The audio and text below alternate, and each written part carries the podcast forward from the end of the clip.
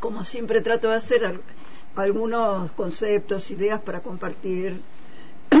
Hay mucha terminología científica, muchas construcciones teóricas, muchas categorías eh, sumamente interesantes y estuve trabajando para, estar con ustedes y con, con nuestros amigos de la audiencia em, con dos, dos este, referentes, digamos, importantes a los que, como casi todos los referentes importantes, nadie les da demasiada bolilla.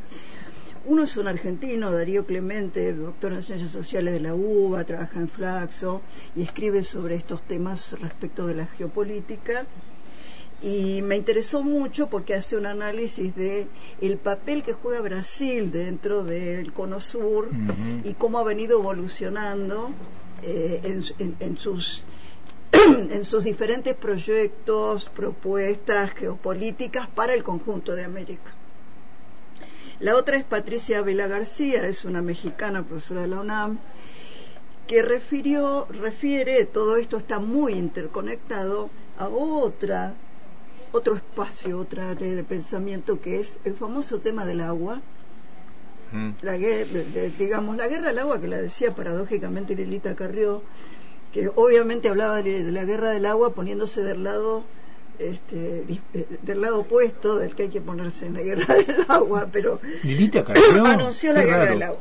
Y a mí me impactó mucho porque buscando ejemplos de lo que siempre hablábamos, que es el papel de las universidades, me impactó mucho una noticia que aparece en un, en un sitio, ustedes lo buscarán, este, se llama periodismo, se llama explícito online y dice periodismo sin maripositas, así se, se intitulan ellos se autotitulan, donde habla que la eh, cuenta, da, la información de que la Universidad Nacional de Cuyo se sumó al plan de irrigación y la empresa israelí Mekorot para modificar las leyes que regulan el uso del agua en Mendoza. La famosa empresa como, israelí. Como decimos, como se decía antes, chupate esa mandarina. Ah. O sea, esta es la famosa empresa israelí de que tanto hemos hablado, de que pretende manejar los recursos hídricos en el país.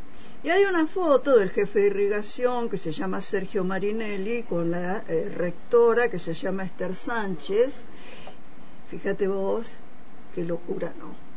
La Universidad Nacional sumándose a un plan de irrigación que lo que pretende es eh, eh, reforzar, avanzar o quizás tomar la vanguardia en una dirección de mercantilización, privatización del agua. Entonces ahí es donde aparece esta colega mexicana, Patricia Ávila García, eh, donde habla de eh, precisamente de este proceso de comoditización, que en realidad traducido sería mercantilización del agua, hace una serie de referencias muy interesantes. Y acá la provincia de Mendoza parece haberse adelantado, parece haberse adelantado. El gobernador ya, creo que esto fue en noviembre del 2022, ya se metió con esta empresa Mecorot israelí, que es una especie de líder en esta avanzada. Y mm, porque después el 10 de febrero, si mal no recuerdo, está la famosa foto donde se sumaron a la empresa Mecorot eh, las provincias de Catamarca, La Rioja, Formosa, Santa Cruz y Río Negro. Alicia Aquino no está en la foto, sí está Arabela en la foto, eh, y Guado de Pedro eh, dirigiendo este, el operativo. Entonces a eso quería llegar para pegarle un poco a Guado de Pedro. No soy mala, este, pegarle a Guado de Pedro en el, en el en, un sentido positivo, eh, este, marcando lo que esto significa. Que un candidato o precandidato o anunciado como candidato, además proviniendo de donde proviene, eh, lo estemos, yo ya lo tengo en la mira eh, junto a, varios desde el año pasado a partir de esta cuestión. Y un personaje que yo les dejo a ustedes para investigar, que es Mario Montoto.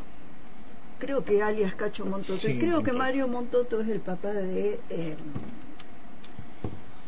Fernanda Raberta, cuya mamá es mujer, creo, hay toda una historia de desaparición de la mamá de, Fernanda, muy triste. Pero Montoto está calificado en los medios, es el presidente de la Comisión Argentino-Israelí de Comercio, o capaz que me equivoque, Comisión de Comercio Argentino-Israelí. Eh, es de, como dicen algunas notas que estuve buscando, ustedes si quieren investiguenlo más, está ahí en la foto la Aguado eh, esa, de esos figuras, yo hoy estamos hablando del calzón quitado, diría el paisano, de montoneros que viraron hacia, hacia lobistas. Eh, lo cual no fueron, ni, no fueron todos ni muchos, por supuesto, ni altera la, la, la, eh, la performance este, política de la agrupación y de todo el movimiento asociado a, la juventud peronista en los 70. Pero como siempre sucede, ahí se dan estos fenómenos. Entonces ahí tenemos eh, un, un despiole, un balurdo, este, para, para empezar a investigar, porque acá lo que aparece es una cosa muy extraña. Y recurrí entonces a esta colega mexicana que cita a Jaime Osorio, que es un sociólogo chileno, que habla de un estado visible y de un estado invisible. Entonces, ¿cuál es la parte visible? Las provincias, haciéndose, este, las provincias que supuestamente son el Estado, haciéndose cargo de la administración de la gestión del agua. El Estado invisible, ¿cuál es? Esto otro, sí, los intereses privados. Entonces cito acá también a este, a este colega Darío Clemente que dice eh, que el Estado invisible lo que hace es un desvío de poder. ¿Qué quiere decir esto? el, poder que el Estado debería ejercer en determinada dirección se va en otra dirección, precisamente la contraria. Y en este caso, estas provincias, de la cual, entre las cuales estamos nosotros, lo cual no es poca cosa, habría que investigar y seguir este, analizando, eh, avanza este desvío del poder avanza hacia una cuestión que en Argentina no todavía no se había no había aparecido como sí apareció en México ya hace muchos años y en Chile que es la privatización del agua. Quiero decir que a lo que estamos asistiendo es una avanzada una avanzada verdaderamente cierta este fuerte eh, para instalar la eh, fantasía, eh, el fetiche de que el agua es escasa en Argentina. Eso dijo el gobernador de Mendoza. Primero dijo, el agua es un recurso, lo cual ya tiene implícita una, una, una posición ideológica muy difícil. El agua no es algo que pertenece a la naturaleza, que forma parte del... No, no, es un recurso, es decir, algo que debe ser mercantilizado y usado. Ahí está el, la transformación en mercancía de algo que hasta el momento no era una mercancía para nosotros, para nuestra sociedad. Es muy grave. Además, la escasez de agua es mentira, porque la escasez de agua y sobre todo eh, escasez de agua que hay es un problema en Mendoza. Eh, es, es un problema muy serio, Mendoza. Es provocada por la minería y por la sojización. Entonces no hay tal escasez de agua en abstracto siempre el proceso de comoditización, como se llama, mercantilización, opera así. Hace, instala la idea de que algo es escaso. Esto es lo que hacen los economistas ortodoxos. Todas las cosas son escasas, no hay abundancia. Las cosas, este, al plantearse la cuestión de la escasez como, como si fuese un fenómeno natural, cosa que no es así, entonces ahí aparece la disputa de quién lo controla. Eh, quiero mirar, me lo traje porque me lo traje acá en el CELU, esto de la Universidad de Cuyo, porque fíjense cómo subtitula este medio. Dice, multas, restricciones y nuevas tarifas. Quiere decir que en la medida que se anuncia este acuerdo con Mecorot, eh, aparecen los anuncios de multas por el uso eh, del agua, no sé qué, o sea, control en el uso del agua y establecimiento de multas, restricciones al uso del agua y nuevas tarifas. Más claro, échale agua. valga, la, este, valga la redundancia. Eh, el, secretario de Irrigación de Mendoza se quejó ya desde el año pasado que el agua que pasa por las acequias, la población hace un uso indebido, hace un uso irracional del, recurso. Mendoza, que fue, las acequias han sido siempre la maravilla de Mendoza. Mendoza ha tenido que cambiar las grandes bodegas, el sistema de riego. Antes lo hacía por inundación, similar a lo que se hacía acá, ahora lo hacen a través de cañitos con agujeritos este, y muy controlados. ¿sí? Eh, eh, eh, fíjate vos, ¿dónde está el objetivo? Lograr lo que lograron en México hace ya como 20 o 30 años, que es derogar el Código de Aguas de la provincia y la Universidad de Cuyo va a colaborar para hacer un nuevo Código de Aguas entre lo que figura, digamos, este, entre, eh, otorgar agua de los ríos a las petroleras para que practiquen el fracking, limitar el agua que usa la población, em, establecer tarifas que usan establecer tarifas que, penalicen el, uso excesivo, si no van a entrar a, van a entrar a proseguir con el uso del agua. Bueno, eh, a mí me parece, eh, eh, yo quise traer esta, esta cuestión acá por varias razones. Primero, eh, por, porque me parece una, una, una, un ejemplo claro de cómo, de, esta, esta dicotomía entre el Estado visible y el Estado invisible. ¿no? Lo que puede parecer como provincialización, estatización, no. Son las transnacionales que están ahí y avanzan para un control eh, como parte del avance que se está dando en todo el mundo, no somos la excepción, el avance para el control de los comunes, de lo que se denominan los comunes. ¿Qué son los comunes? Son es todo aquello sobre el cual el derecho de propiedad todavía no se había este, impuesto. Aguas, aire, tierra, conocimiento, fórmulas matemáticas, todo aquello que nos parece como, como disponible, que no que no o sea, que no tiene, digamos, esta regulación. Vamos a preparar algo para el martes que viene, porque esto tiene mucho. A mí me quedó, este, eh, a ver, la utilización del agua, bueno, hay un gobernador que lo, llamaba recursos, habría que ver con qué intención, eh, no es simplemente algo que es fundamental para el consumo humano y demás, sino que sirve para riego, para explotaciones mineras, para explotaciones petroleras, que es fundamental y es necesaria. Ah, pero acá el problema pasa por la falta de regulación de, la utilización es que ya no existe eso, Aldo.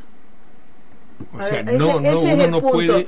Vos estás resumiendo la, la, la, realidad eh, que hay que, eh, que deberíamos este, resaltar o que por lo menos desde mi parte busco resaltar.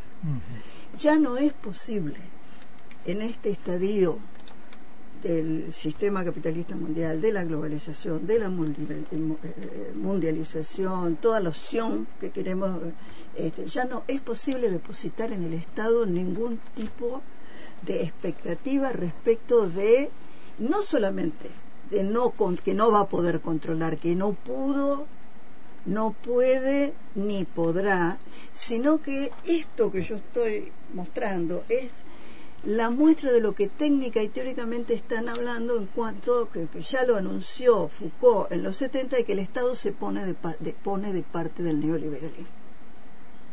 No, se no solo se limita al laissez-faire, a dejar hacer. El viejo liberalismo le colocaba al Estado eh, la, la, idea, o sea, colocaba en el Estado la idea de dejar hacer, dejar pasar. El Estado tenía que dejar hacer, dejar pasar a la iniciativa privada. Foucault ya en la década del 70 empezó a anunciar, muchachos, desde después de la Segunda Guerra Mundial se está armando otra cosa, donde el Estado va a aparecer con esta doble faceta, esta doble, esta, esta máscara. Por un lado aparece como el Estado, pero en realidad está actuando, accionando activamente en favor de estos procesos que son procesos de desposesión sobre todo lo que sea común para instalar derechos de propiedad ahí hasta donde se pueda.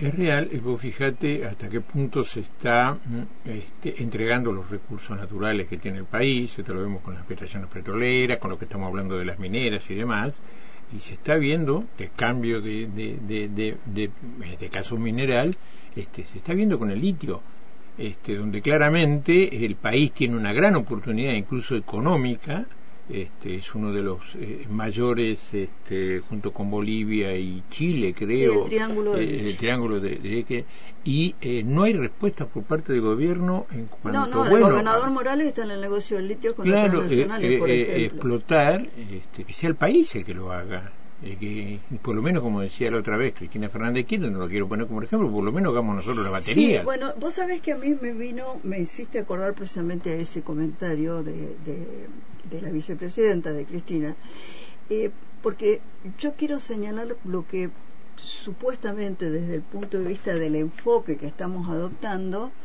eh, es lo más, para mí, es lo más grave y y lo dice este colega Darío Clemente, lo dice y lo proclama.